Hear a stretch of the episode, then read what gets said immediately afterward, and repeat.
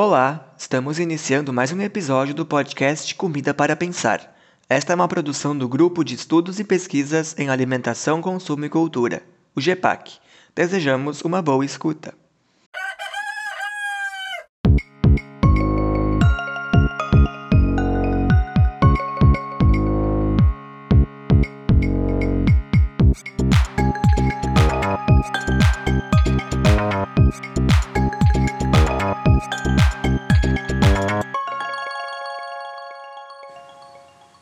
Oi, gurias!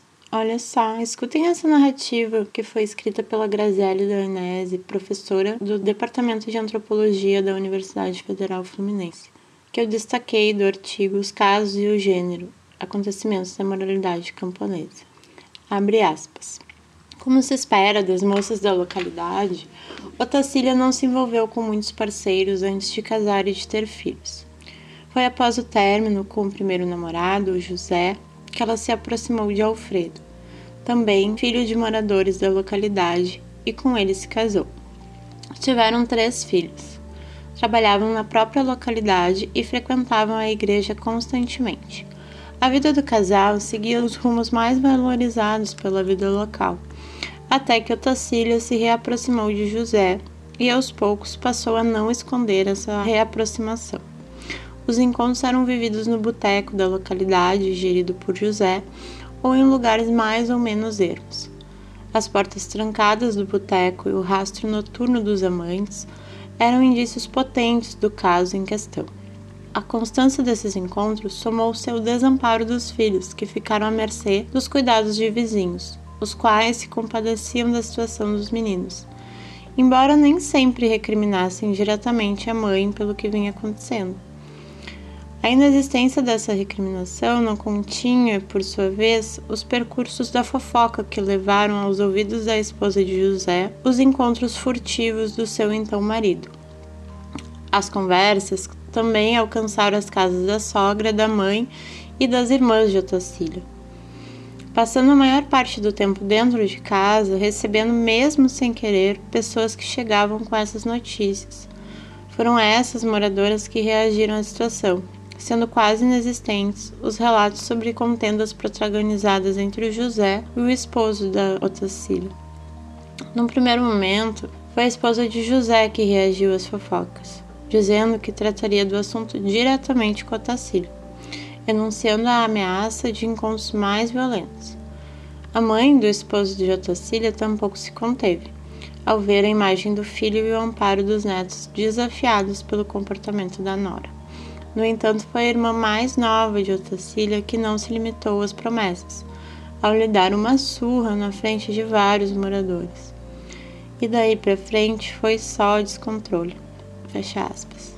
Que barraco isso, Cris. Muito engraçado.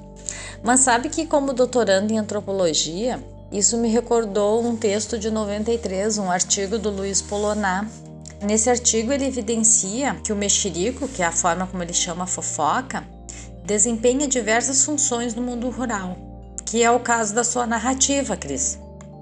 O autor ele coloca que o mexerico vai além da intenção de mal falar de alguma pessoa. Ele serve, por exemplo, como uma maneira de fazer circular a informação na comunidade.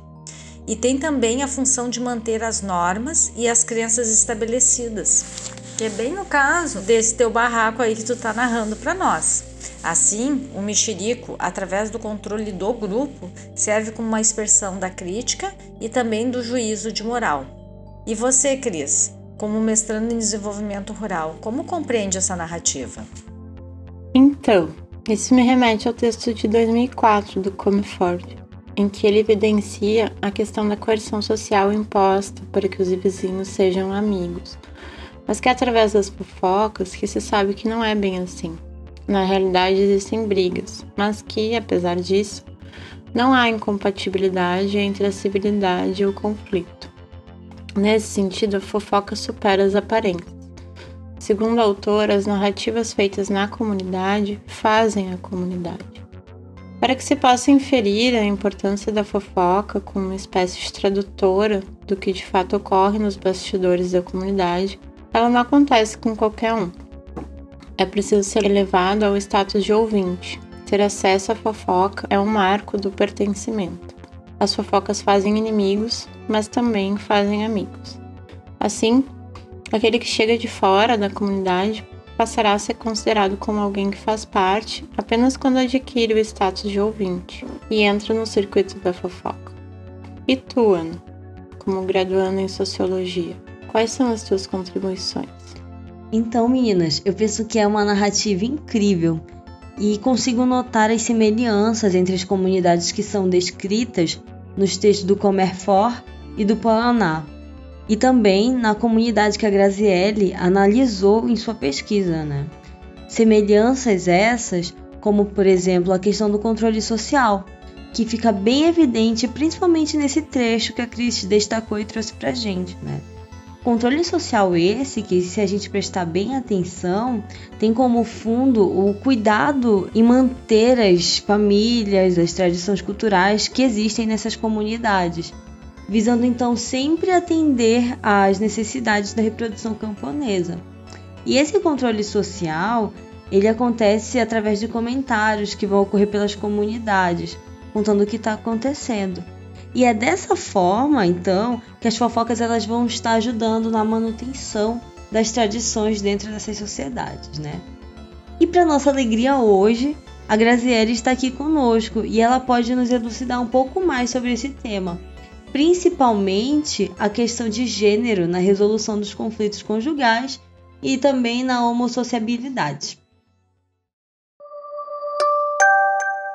Você está ouvindo o podcast Comida para pensar.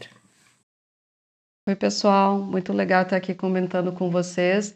O artigo Os Casos e o Gênero foi publicado na revista de Estudos Feministas. Essas histórias todas que eu descrevo neste texto partem de um argumento que diz respeito ao modo como as fofocas mobilizam relações nessa localidade rural de Minas Gerais, que eu estive presente durante os anos de 2009 e 2010. Todas essas experiências e vivências, elas foram descritas e problematizadas na minha tese de doutorado, defendida no PPGAS Museu Nacional em 2011.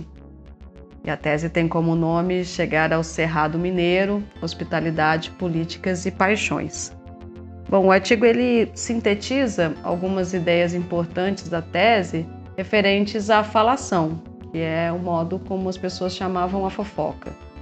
E ali, com eles, eu entendi que a fofoca é relevante e importante para as relações dos moradores. É, eu sigo um argumento que eu li num, num, livro de um autor chamado Norbert Elias, é, que a fofoca comenta sempre o que é relevante para as pessoas, o que é interessante. E neste caso, para as mulheres da terceira margem, que é essa localidade, a fofoca falava sobre possibilidades afetivas, eróticas, conjugais, vínculos intensos vividos entre elas, como mães, amigas, irmãs, noras e sogras. Bom, ouvindo todas essas histórias, eu quis descrever as tramas de relações movidas pelas palavras que falam dos casos, que é um nome dado aos afetos fora do casamento, e o modo como o erótico, o afetivo, as intensidades a dois são vividas por essas mulheres. Falar sobre os casos, como elas me contavam, é falar sobre o feminino, o masculino e as suas relações, os limites das normas matrimoniais, conjugais, familiares e comunitárias. E um outro argumento importante do texto é que a conjugalidade camponesa, isso, esse nome que eu estou usando para falar dessa vida a dois, é tão limitada por sua própria moralidade, mas também é habitada por possibilidades afetivas que movimentam casais e comunidade. Ou seja, casar é também viver conflitos e as palavras falam e criam isso, desentendimentos e também relações. E as paixões experimentadas por essas mulheres são forças que habitam seus corpos e movimentam suas vidas. Falam de uma heterossexualidade e de uma vivência como mães de família na roça que projetam sonhos importantes: o casamento, o fazer família, o ter filhos, algo que eu chamo de expectativas da casa camponesa uma casa que é também atravessada por experimentações relacionais tensas e intensas, e que por isso mesmo devem ser comentadas à boca miúda, quase em silêncio. Não são falas que são ditas para qualquer um em, em qualquer momento. Geralmente são palavras que circulam na cozinha, nos quintais, entre né, um, um tecer um, um tecido, um fazer um crochê, um cozinhar uma comida, algo que geralmente se dá ali num espaço mais íntimo, como a cozinha. A fofoca fala desta casa, da família, da comunidade, do ser mulher e do ser homem e dos seus avessos, daquilo que tensiona e faz multiplicar a vida conjugal nessa comunidade. Então é sobre isso, né? Assim, é sobre essas ideias relacionadas ao falar, ao viver, ao viver numa comunidade na qual todo mundo se conhece e todo mundo se interessa pela vida uns dos outros, especialmente por assuntos que tematizam relações muito importantes, que são esses, essas relações vividas que fazem parte do tornar-se mulher e tornar-se homem e do fazer família e comunidade na terceira margem. Você acabou de ouvir mais um episódio do podcast Comida para Pensar. Esperamos que tenha aproveitado e convidamos você a seguir o GPAC nas redes sociais. Até a próxima!